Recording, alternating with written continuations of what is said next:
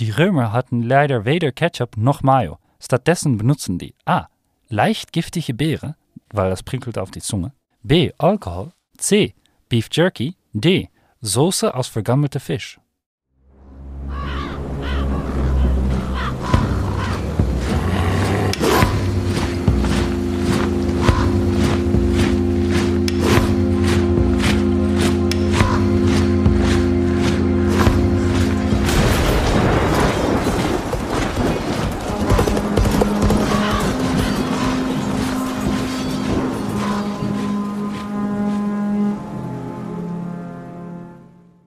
Vielen Dank, Frank, für diesen Fun Fact und hier folgt die Auflösung. Die richtige Antwort war D. Soße aus vergammelter Fisch.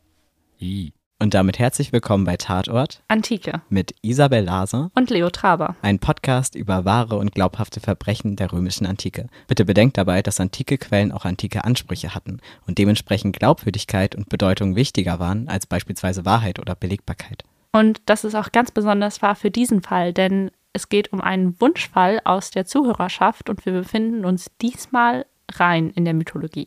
Bevor wir jetzt zur Themenfrage kommen, musst du natürlich noch mal kurz darüber reden, was eigentlich letzte Folge passiert ist. Wir haben letzte Folge über den Zweiten Punischen Krieg gesprochen, über Hannibal und seine Elefanten, die es dann doch gar nicht bis zu den Toren von Rom geschafft haben und den wahrscheinlich größten Massenmord innerhalb eines Tages. Vielen Dank für die Zusammenfassung. All diejenigen, die das noch nicht tun und die aber zusammen mit Leo die Themenfrage beantworten wollen, denen kann ich jetzt nur empfehlen, auf Instagram Tatort Antike Podcast einzugeben, uns zu folgen und sich das Begleitmaterial zur Folge anzugucken. Denn, was siehst du hier? Isabel hat mir ein Bild mitgebracht und ich sehe einen Schädel, also ein, ein Kopf, kein Knochenschädel, sondern einen menschlichen Kopf, nur ohne Hals, auf einem runden Schild oder so. Es ist so schwarz-weiß, nur mit Linien und das ist für eine berühmte Marke. Also wirkt jetzt auf den ersten Blick wie eine Frau. Die Frau hat eine merkwürdige Kopfbedeckung auf oder eine abgefahrene Frisur. Ja, tatsächlich finde ich die Darstellung auch nicht eindeutig genug. Aber es soll eine Darstellung der Hauptperson der heutigen Folge sein, eine Darstellung von Medusa. Das hätte ich jetzt nicht erkannt. Ich glaube, jeder hat schon mal irgendwie Kontakt mit Medusa gehabt. Medusa, die Frau mit den Schlangen auf dem Kopf. Das sieht jetzt nicht aus wie Schlangen, finde ich. Nee, finde ich absolut auch nicht. Aber es ist das Logo einer berühmten Modemarke. Ganz besonders möchte ich an dieser Stelle Melly grüßen, die garantiert mit dieser Modemarke auch ein bisschen engere Verbindung hat als ich. Und bevor wir jetzt tatsächlich zu der Geschichte kommen, die ich heute erzähle, möchte ich nochmal eine Content-Warnung aussprechen. Ich werde in dieser Folge über sexualisierte Gewalt sprechen. Das bedeutet, wenn ihr ein Problem mit sexualisierter Gewalt habt, dann empfehle ich euch ganz stark, diese Folge nicht oder nicht alleine zu hören. Die Geschichte, die ich heute mitgebracht habe, fängt eigentlich wirklich schön an. Denn Medusa ist eine von drei Schwestern. Ihre Eltern sind Meeresgottheiten, das heißt, ihre Kindheit ist eigentlich gut, auch wenn das davon abhängt, welcher Erzählweise man folgt. Denn in der einen Darstellung sind Medusa und ihre Schwestern die Gorgonen, was übersetzt so viel bedeutet wie schrecklich anzusehen, von Geburt an missgestaltet. Das ist aber nicht die Erzählweise, der ich heute folgen werde. Auf jeden Fall ist es so, dass Gorgonen zum Teil aus Schlangen und zum Teil aus Menschenkomponenten bestehen und laut manchen Darstellungen auch geflügelt sind. Und ich werde jetzt aber heute mich auf die Darstellung fokussieren, die davon ausgeht, dass obwohl Medusa und ihre Schwestern keine klassischen Menschen sind, Medusa unglaublich schön ist und sich von ihren Schwestern darin unterscheidet, dass sie menschlich aussieht und dass sie die einzig Sterbliche der dreien ist. Das bedeutet jetzt aber nicht, dass Medusa irgendwann an Altersschwäche mit 80 sterben wird, sondern es ist auch schon ein bisschen wie ein Foreshadowing für ihre gesamte Geschichte, denn ein normaler Tod bleibt ihr verwehrt. Sie darf nicht gewöhnlich sterben. Also kann man sagen, dass sie durch externe Einflüsse sterben muss, also ermordet werden. Ja, genau. Also im Endeffekt so ein bisschen wie in modernen Vampirdarstellungen, dass ihr irgendwas widerfahren muss und dann stirbt sie. Ansonsten wird sie unendlich alt. Und so kommt es jetzt dazu, dass Medusa mit den Jahren immer und immer schöner werdend sich ganz besonders zu Athene hingezogen fühlt. Das ist die Göttin der Weisheit, der Strategie und des Kampfes und so ein bisschen auch unsere Göttin, weil sie für Kunst und Wissenschaft zuständig ist. Und außerdem hatten wir ja auch schon mal über Aeneas gesprochen und wie sehr Aeneas von Aphrodite unterstützt wurde. Das, was Aphrodite für Aeneas macht, macht Athene für Odysseus. Das heißt, Athene ist die Schutzgöttin des Odysseus und in Darstellungen wird sie oft mit maskulinen Attributen versehen und maskulin dargestellt. Sie hat oft eine Kämpferausrüstung dabei und gerade in der Antike sind nur Männer in den Krieg gezogen und hat eben Schild und Speer und tatsächlich als kleinen Funfact über sie oft Streit mit Poseidon. Poseidon kenne ich sogar. Poseidon ist Gott des Meeres und ein Bruder von Zeus. Und vielleicht assoziieren viele Menschen ihn auch mit dem Dreizack. Das kann ich mir auch vorstellen. Auf jeden Fall ist Poseidon tatsächlich, dadurch, dass er Zeus Bruder ist, also das stimmt, der Onkel von Athene, denn Athene ist aus Zeus Kopf geboren. Wie kann man sich das vorstellen? Tatsächlich genau so, wie ich das gerade erzählt habe. Also Zeus bekommt irgendwann extreme Kopfschmerzen und dann wird Athene aus seinem Kopf geboren. Die erste Assoziation, die für mich kam, war erbrochen. Ja, nein, tatsächlich nicht. Also es, es okay. scheint sich irgendwie mit. Das müsste ich tatsächlich Eher so noch Zellteilungsmäßig. Das müsste ich noch mal genauer nachgucken. Aber ich meine, dass sie aus seiner Schädeldecke kommt oder so. Eine ganz interessante Darstellung, auch deshalb, weil in ihrer Geburt halt keine Frau mit einbezogen ist. Okay, es wird immer abgefahren, ne? Genau, sondern sie halt aus einem Mann herausgeboren wird. Und normalerweise gesteht man ja sozusagen wenigstens diesen Teil der Zeugung den Frauen schon zu, dass sie die Kinder halt gebären, so. Aber in diesem Teil wurde nicht mal das ihr zugesprochen. Athene braucht keine Frau in ihrem Leben, sie entsteht aus ihrem Vater. Und naja, auf jeden Fall fühlt sich Medusa nun ganz besonders der Athene verpflichtet. Und obwohl sie eigentlich total verliebt ist in ihren besten Freund und ihr bester Freund auch in sie, beschließt Medusa, dass sie keine Beziehung mit ihm anfängt und sich dem auch nicht weiter hingeben wird, sondern das kategorisch ausschließt, denn sie hat nur ein Ziel, sie möchte Athene-Priesterin werden. Und Athene-Priesterin zu sein bedeutet, dass man keusch leben muss. Und so schwört Medusa, um ihrem Idol Athene zu folgen, ewige Keuschheit. Und während sie sich so in den Dienst der Gottheit gibt, wird sie beständig schöner. In diesen Darstellungen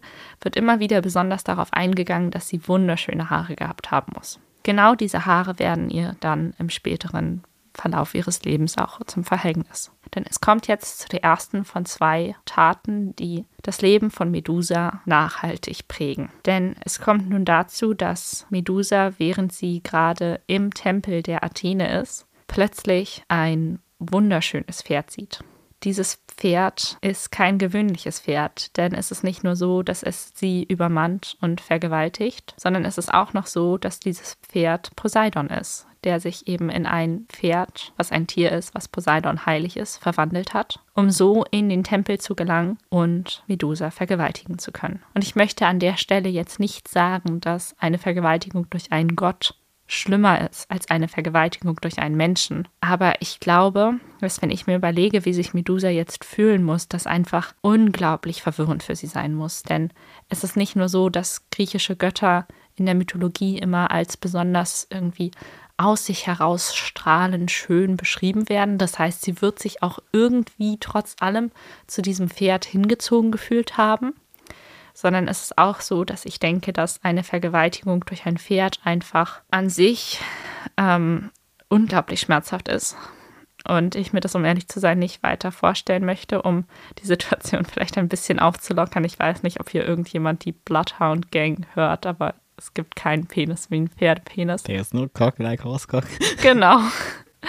ähm, ja, aber um zurück zum Ernst der Geschichte zu kommen. Also ein junges Mädchen wird vergewaltigt von einem Pferd und das in einem Ort, der eigentlich ja ihr Zuhause ist, denn sie ist eine mhm. Athene-Priesterin. Das heißt, sie geht natürlich auf der einen Seite davon aus, dass ihr durch Athene Schutz gewährt wird und auf der anderen Seite wohnt sie im Tempel. Ja, und es ist ja auch ein Ort der Keuschheit. Genau. Das heißt, während sie enormen körperlichen Schmerz erfährt, erfährt sie auch auf mehreren Ebenen seelischen Schmerz, denn während sie ihr Gelübde eigentlich einhalten möchte, wird ihr Gelübde durch jemand anderen gebrochen, der gleichzeitig auch noch einen Teil von ihr bricht. Und ich finde, das ist eine wirklich unglaublich schreckliche Tat, die Medusa hier widerfährt. Und das findet Athene auch. Das einzige Problem ist, dass Athene jetzt nicht den Täter bestraft, sondern das Opfer. Denn Athene geht hin und verwandelt Medusas Haare in Schlangen. Und jetzt gibt es auch dafür wieder mehrere Lesarten. Auf der einen Seite kann man davon ausgehen, dass sie vielleicht das gut mit Medusa meinte und gesagt hat, okay, damit dir nie wieder was passiert,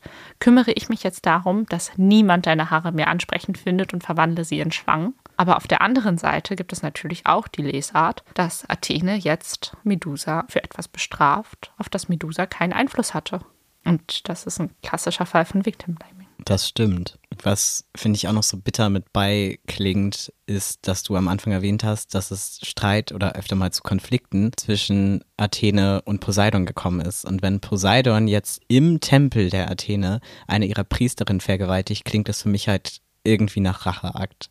Ja, definitiv. Oder auf jeden Fall nach Provokation. Hier wird eine Grenze überschritten. Und es gibt auch eigentlich keine Not für Poseidon, ausgerechnet Medusa zu vergewaltigen. Also er hätte ja genug Frauen frei verfügbar haben können. Mal abgesehen davon, dass eben genau in diesem Moment jetzt Medusa zum ersten Mal wie als Waffe benutzt wird, als Objekt für etwas und dabei komplett hinten angestellt wird, dass sie eigentlich auch eine eigenständige Person ist. Und nachdem Medusa jetzt nicht nur körperlichen, sondern auch seelischen Schmerz erfahren hat, ist es nur natürlich, dass sie Trost sucht. Und so wendet sie sich an ihren besten Freund, der auch sofort zur Stelle ist und sie trösten möchte. Und während er die Hand nach ihr ausstreckt, um sie ihr auf die Schulter zu legen, beißt eine von den Schlangen jetzt in seinen Finger. Und durch den Schreck nehmen die beiden Blickkontakt auf und jetzt zeigt zeigt sich die zweite Veränderung, die Athene an Medusa vorgenommen hat. Denn Menschen, mit denen Medusa von jetzt an Blickkontakt hat, werden versteinert. Und so versteinert Medusa jetzt ihren besten Freund. Wusste sie das davor, dass sie das kann oder ist es nicht klar überliefert? Also je nachdem, welcher Überlieferung man folgt, aber der Überlieferung, der ich jetzt folge nach, wusste sie das nicht. Sie wusste auch selber gar nicht, was ihr überhaupt passiert ist, was mit ihren Haaren ist. Sie hatte keine Chance, irgendwie mehr über sich zu erfahren und alles, was ihr jetzt bleibt, ist Flucht in isolierender Einsamkeit. Und während Medusa jetzt berüchtigt wird und gejagt als Monster der Wälder, ist sie selbst Jägerin, denn sie muss sich ja irgendwie den Lebensunterhalt verdienen, irgendwie gucken, dass dass irgendwie ernähren. Genau, ja. dass sie was zu essen, was zu trinken findet. Und so macht sie Jagd auf Kleinstlebewesen und Hasen und brät sich die über Feuer und lebt komplett alleine. Und auch das ist ja wieder super traurig, denn sie hatte eigentlich eine relativ große Familie mit Mutter, Mhm. Vater und zwei Geschwistern. Und ähm, auch im Tempel war sie nicht alleine. Dadurch, dass sie Priesterin war, hatte sie natürlich auch andere Priesterinnen an ihrer Seite. Unter Gender ich bewusst nicht, denn das waren nur Frauen. Ist ja auch einfach dieses in die Wildnis von weg von der Gesellschaft. Ja. Das ist ja immer so ein. Und das auch, nachdem ihr etwas passiert ist, bei dem ich jedem anderen Menschen raten würde, eben gerade nicht in die Isolation zu gehen. Ich würde immer denken, wenn einem was wirklich Traumatisierendes passiert ist, dann sollte man so gut es geht versuchen, in den Diskurs mit anderen zu gehen, einen Mhm. Austausch zu suchen, sich professionelle Hilfe zu suchen. Retraumatisierung. Genau, klar sind das alles Sachen. Also Medusa hätte ja jetzt nicht sagen können, oh, okay, jetzt hat mich Poseidon vergewaltigt, dann gehe ich mal in Therapie. Und es ist mir schon bewusst, dass ich jetzt mit modernen Maßstäben an eine antike Geschichte der Mythologie rangehe. Aber wenn man sich eben wirklich überlegt, wie das Medusa gegangen sein muss, dann ist sie in absoluter Einsamkeit, nachdem sie alles verloren hat, was ihr lieb und teuer war und darüber nicht mal Einfluss hatte. Es ist nicht ihre Schuld, dass sie vergewaltigt wurde. Es ist nicht ihre Schuld, dass sie ihr Gelübde gebrochen hat. Und es ist nicht ihre Schuld, dass sie so alles verloren hat, inklusive ihres besten Freundes. Und jetzt zeigt sich aber erneut die Charakterstärke von Medusa, denn sie findet jetzt auf der Jagd einen ehemaligen Tempel und anhand der darin enthaltenen Gegenstände und der Verzierungen fällt ihr auf, dass das ein Athene-Tempel ist. Und während Athene über Medusa mehr oder weniger schon vergessen hat und sich nicht mehr groß an sie erinnert, baut Medusa ihr jetzt mitten im Wald erneut einen Schrein auf. Und dadurch kommt es dann, dass Athene sich wieder zurückerinnert und sich besinnt, dass mit Medusa was war und Mitleid mit ihr bekommt. Ach Mensch. Ja. Jetzt auch mal. Aber das Sorry für meinen Zynismus. Nein, der Zynismus ist angebracht, denn was jetzt passiert, was würdest du dir jetzt für Medusa wünschen? Reintegration. Ja. Also, dass sie wieder aufgenommen wird und den verpassten Zeitraum für die junge Frau da zu sein, nach so einer Tat und sie wirklich im Tempel zu beschützen. Ich meine, sie kann da ja nichts für. Genau. Also, dass Athene das einsieht, sich entschuldigt und dann ihren Fehler rückgängig macht. Zumindest dafür gerade steht und es jetzt besser macht. Ich finde nicht mal Vergebung wäre angebracht, weil sie ja nichts falsch gemacht hat, aber weder das eine noch das andere wird passieren, denn Athenes Weg, Medusa zu erlösen, ist ein ganz drastisch anderer. Sie beauftragt einen jungen Helden namens Perseus, übrigens auch ein Sohn von Zeus, der von den Göttern deshalb unglaublich geliebt wird, damit Medusa zu jagen. Damit Perseus es, anders als die anderen, die das bisher schon versucht haben, auch wirklich schafft, Medusa zu jagen, überlegt sie sich mit ihm zusammen eine List. Athene hat, das habe ich eingangs schon erwähnt und deshalb fand ich das so lustig, dass du gesagt hast, oder deshalb fand ich das so bemerkenswert, dass du gesagt hast, dass du auf dem Logo der Modemarke ein Schild erkennst. Denn Medusa wird immer mit einem Schild dargestellt und diesen Schild poliert sie jetzt von innen auf Hochglanz, sodass er als Spiegel fungiert. Und Perseus, der jetzt Athenes Schild hat, begibt sich so auf die Jagd von Medusa und schleicht sich immer näher an sie heran. Da gibt es übrigens in einer bekannten Jugendbuchreihe Percy Jackson eine ähnliche Stelle, in der es dann nicht Perseus ist, sondern Percy, der genau das macht, was ich jetzt gleich beschreiben werde. Denn er schleicht sich an Medusa heran und Medusa sieht ihn im Schild, beziehungsweise er sieht Medusa in der Spiegelung seines Schildes und schafft es dadurch, während sie hinter ihm steht, ihr den Kopf abzuschlagen. Denn er hat keinen direkten Augenkontakt mit ihr, sondern Augenkontakt über den Spiegel, was nicht reicht, um ihn zu versteinern. Und Medusa war das natürlich nicht bewusst. Sie hat gedacht, okay, sie kann sich wenigstens gegen jeden Menschen wehren, indem sie Blickkontakt aufnimmt. Und genau das ist ihr jetzt verwehrt. Und dadurch schlägt er ihr den Kopf ab. Und jetzt passieren noch zwei Dinge, denn auf der einen Seite ist natürlich eine Enthauptung unglaublich blutig. Aus dem Blut von Medusa entstehen jetzt einmal ein Krieger und dann auch noch das Fabelwesen Pegasus. Wegen geflügelt und Pferd. Ich gehe davon aus, dass das eben die Attribute von Vater und Mutter vereint. Sie, die in manchen Darstellungen geflügelt ist und er, der ein Pferd war. Und auf der anderen Seite passiert Medusa jetzt erneut das, was eigentlich in der ersten Tat schon passiert ist, denn sie wird zur Waffe gemacht. Tatsächlich besitzt ihr Antlitz auch abgeschlagen noch die Fähigkeit, Menschen zu versteinern. Und so benutzt erst Perseus ihren abgeschlagenen Kopf eine Zeit lang als Waffe gegen seine Feinde, bis er ihn dann zurück an Athene gibt, die ihn als Teil ihrer Rüstung weiterverwendet. In manchen Darstellungen auf dem Schild, in manchen Darstellungen um den Hals. Ein schönes Beispiel davon, ein Subjekt zum Objekt zu machen, auf jeden Fall. Definitiv. Wir haben die Geschichte einer Sterblichen, die durch extreme Reduktion auf Körperteile erst zum Monster und dann zur Waffe wird. Hier endet die Geschichte von Medusa, auch wenn es natürlich weder ein erfülltes noch ein schönes Ende ist. Sie findet eigentlich auch keinen Abschluss und keine Ruhe, denn aus ihrer Sicht hat sich ihre Situation eigentlich kaum verändert. Ich finde es äußerst makaber zu sagen, dass Athene hier Mitleid mit ihr hatte, denn Athene benutzt ihren Kopf im Weiteren als Waffe. Und man muss halt auch immer wieder sich dahin zurückerinnern, dass Athene Medusa nicht nur ihr Leben genommen hat, sondern eben auch eine Sache,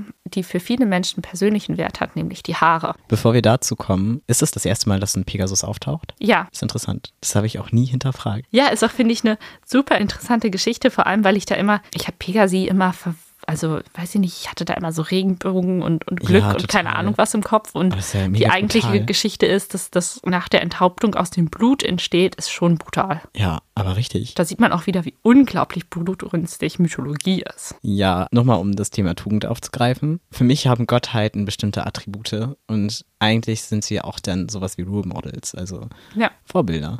Und sie ist halt so gar nicht vorbildlich, während Medusa, die nach all dem, was passiert ist, wieder was aufbaut und wieder diesen Tempel instand setzt und der Sache, für die sie ihr Leben gegeben hat, sie hat höchstwahrscheinlich, denke ich mal, ein Gelübde abgelegt als Priesterin, das hat sie nicht vergessen. Und was wird gemacht? Sie wird enthauptet und zur Waffe. Ich finde das irgendwie, dann, wenn du so eine Geschichte hörst, das ist ein sehr moderner Ansatz, aber wie kannst du denn so eine Person als Gottheit dann weiterhin verehren? Finde ich super schwierig. Ja, ich finde auch nicht nur das schwierig, sondern Female Power wird so komplett gegensätzlich dargestellt zu dem, wie ich es eigentlich charakterisieren würde, weil ja Athene wie als Siegerin aus dieser Geschichte geht, die eigentlich sich durchweg falsch verhalten hat und dann auch noch extrem maskulin stilisiert ist und ja selber eben nicht mal zu ihrer Geburt eine Frau brauchte. Und Medusa, die eigentlich sich durchweg stark verhält, wird komplett missachtet und eigentlich ja auch total fehleingeschätzt, denn in jeder anderen Darstellung ist sie das Monster, was getötet werden muss. Und ich finde, das wirkt auch immer so. so man sieht Ja. dann eine Medusendarstellung und man denkt sich, boah, oh mein Gott,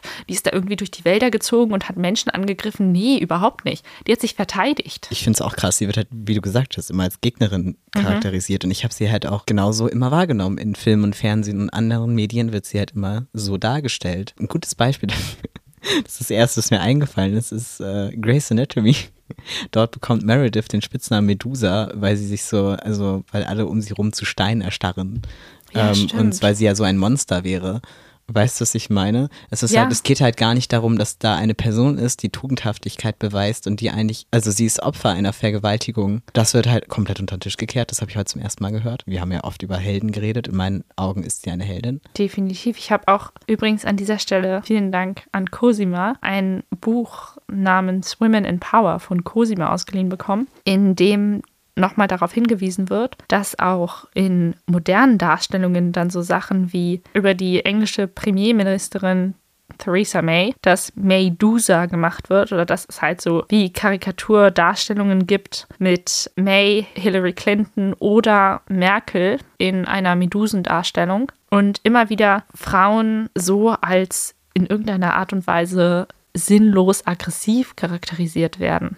Gerade wenn man sich überlegt, dass die Geschichte wirklich schrecklich ist, selbst wenn der Geschlechtsverkehr einvernehmlich gewesen wäre. Selbst wenn finde ich, muss man sich eben wirklich überlegen, dass von einem griechischen Gott nach griechischer Darstellung vergewaltigt zu werden, dem gleichgesetzt werden kann, wenn man vergewaltigt wird und unter dem Einfluss von Drogen ist, die einem die Sinne benebeln. Denn so wie die Götter dargestellt werden, benebeln quasi die Götter durch ihre Existenz deine Sinne. Und was man da vielleicht nochmal hervorheben muss, ist auch dieses enorme Machtgefälle. Vor allem auch bei einem Gott, der halt in der, ich sag mal, Ranghöhe so hoch ist, dadurch, dass man halt mit dem Bruder von Zeus Das sind schon sehr viele unangenehme Faktoren auf jeden Fall. Ja, und auch ein unangenehmes Bild eigentlich, was diese Geschichte dann zeichnet, weil es ja sozusagen einem illustriert, dass man, wenn man als Frau vergewaltigt wird, selbst bestraft werden muss, wie aus der Lucretia-Geschichte, dass die Frau befleckt und beschädigt ähm, in Schande aus einer Vergewaltigung geht, aber eigentlich ja gar nichts dafür kann. Und das finde ich auch richtig kritisch. Auch der Punkt, dass Athene selbst als Frau,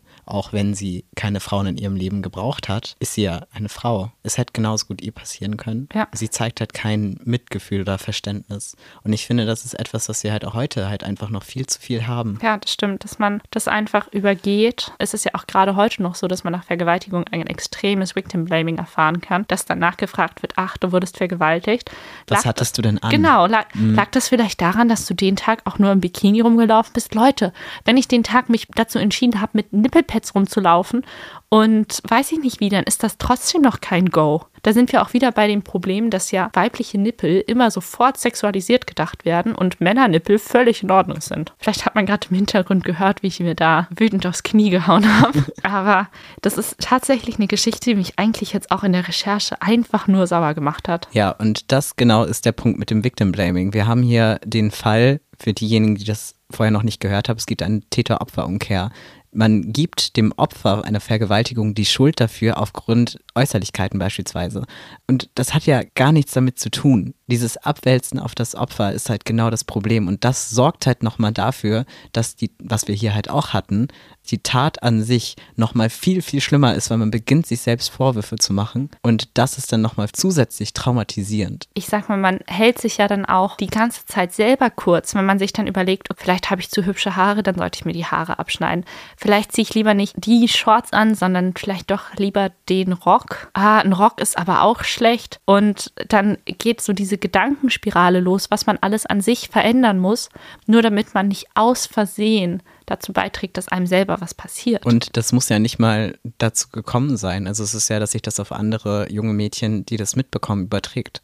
Oder auf junge weiblich gelesene Personen. Und dann es plötzlich normal wird, dass man mit dem Schlüssel in der Hand nach Hause geht, um sich im Zweifelsfall verteidigen zu können. Oder Leute anruft oder so tut, als würde man telefonieren, einfach nur um sich zu schützen. Ja. Dabei möchte ich aber nochmal hervorheben, Victim Blaming gibt es eben nicht nur bei sexuellen Übergriffen, sondern auch bei häuslicher Gewalt, in Fällen von Narzissmus und auch Rassismus. Und hier hat man eben wirklich einfach eine Geschichte, die das unglaublich gut illustriert, was dann auch daraus halt passiert, wie das weitergelesen wird und was gemacht wird. Denn keiner ist vielleicht zu viel gesagt. Die wenigsten Menschen sind sich dessen bewusst, dass Medusa eben keine Täterin ist, sondern ein Opfer durch und durch. Und all die Sachen, die sie dann gemacht hat, also natürlich hat sie Menschen versteinert, aber wie hätte sie es auch anders machen können? Wenn sie die Augen schließt, dann wird sie umgebracht. Und wenn sie die Augen öffnet und Leute Blickkontakt zu ihr aufnehmen, dann versteinert sie die Menschen. Natürlich ist es auch so, dass wenn du jemanden alleine lässt mit so einem Trauma, es der Person auf jeden Fall auch, sage ich mal, leichter gemacht wird, das Trauma nicht zu verarbeiten und dadurch einfach immer schlimmer verletzt zu werden und so eine Charakterveränderung zu durchleben, einfach durch das Trauma, das niemals gelöst wurde, dass man natürlich davon ausgehen kann, dass sie einfach so gestört war, dass sie vielleicht auch nicht mehr wusste, was sie sonst machen soll. Denn wie gesagt, sie hat ja in kompletter Einsamkeit gelebt, weit ab von jeder Zivilisation. Und sobald Ja. Menschen kamen, waren es nicht nur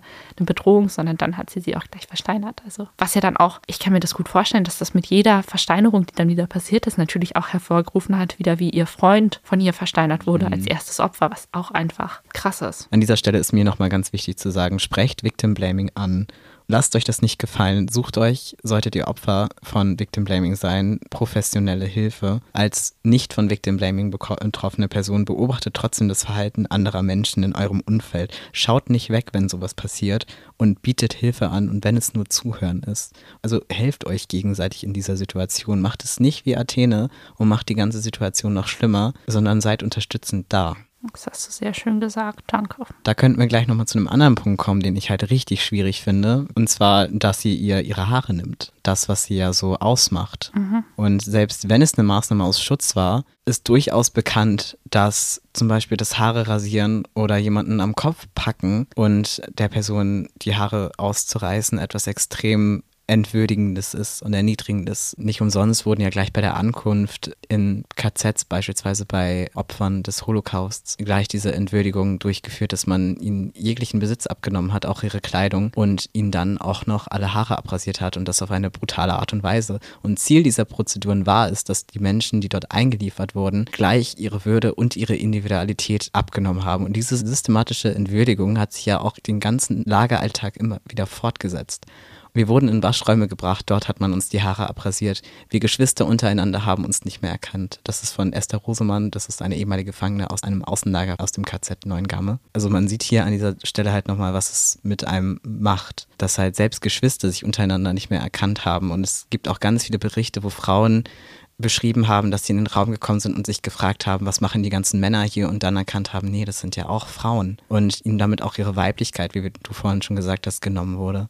Klar, es ist heute vielleicht nicht mehr so extrem, dass Weiblichkeit sich über Haare oder durch die Länge der Haare äußert, aber es ist halt nochmal was anderes, wenn du selbst entscheidest, beispielsweise aus politischen Gründen, dir die Seiten abzurasieren, wie wir es haben. Also das steht ja dann eher für eine Haltung. Wenn das andere machen, dann ist das einfach verdammt entwürdigend. Wenn ich da auch was zu sagen darf, dann glaube ich, ist das zum Beispiel auch gerade bei uns beiden so, dass Leo längere Haare hat als ich und das in der Metal-Szene überhaupt gar kein Problem ist. Das ist relativ normal, würde ich denken. Also ich kenne so viele, ganz ehrlich, wenn du dir mal überlegst, wie viele Bandmitglieder kennst du eigentlich mit kurzen Haaren? Ja, es ist wenig und meistens sind die Leute dann auch eher, weil sie, also sie würden, glaube ich, lange Haare, wenn sie keine Glatze hätten.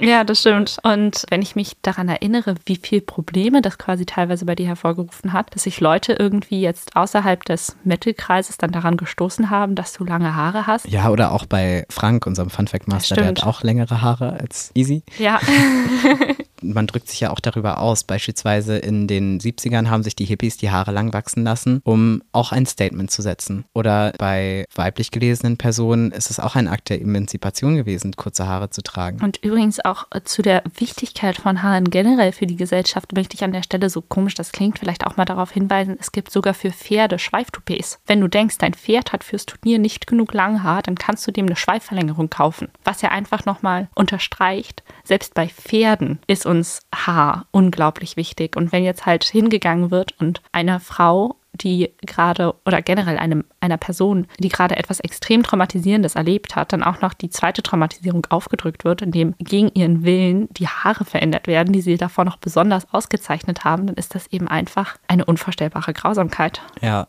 was man auch an der Stelle nicht vergessen darf, Haare sind auch immer ein Hinweis auf den sozialen Status. Also früher viel extremer als heute. Stimmt. Wenn man mal an Ludwig XIV. denkt zum Beispiel oder diese ganzen Perückenkult. Aber dass der, so so wie ich das mitbekommen habe, der Wert von Haaren auch damals nochmal ganz anders war. Also jetzt klar ist es für uns eher so ein individueller Wert, dass wir uns darüber ausdrücken oder eine Zugehörigkeit oder eine Haltung zeigen, aber es ist schon etwas sehr Individuelles, auch die Möglichkeit Frisuren zu tragen oder so. Damals hat es ja aber noch einen ganz anderen Wert und in vielen Kulturen, also wenn man jetzt zum Beispiel an indigene Völker denkt, das Skalpieren, dort wurde nicht der Kopf abgehackt, dort wurde als Siegestrophäe wurden die Haare mitgenommen mhm. und das hatte dann auch nochmal, weil man auch davon ausgegangen ist, ich weiß jetzt nicht genau, wie das in der Antike ist, dass in den Haaren eine Art Lebenskraft ist und dort auch die, die Seele sitzt. Also das glaube ich, kulturübergreifend. Und ich habe auch mal gehört, ich weiß nicht, ob du da, ob es auch auf Rom zutrifft, dass man Helme getragen hat, um die Haare zu schützen. Das weiß ich tatsächlich nicht. Das Einzige, was mit dazu, aber das ist auch nicht ganz am Thema einfällt, ist, dass Römer oft rasiert waren und das einfach so ein Zeichen quasi für, für römische Elite war, rasiert zu sein. Und das ist jetzt ja gerade in der sehr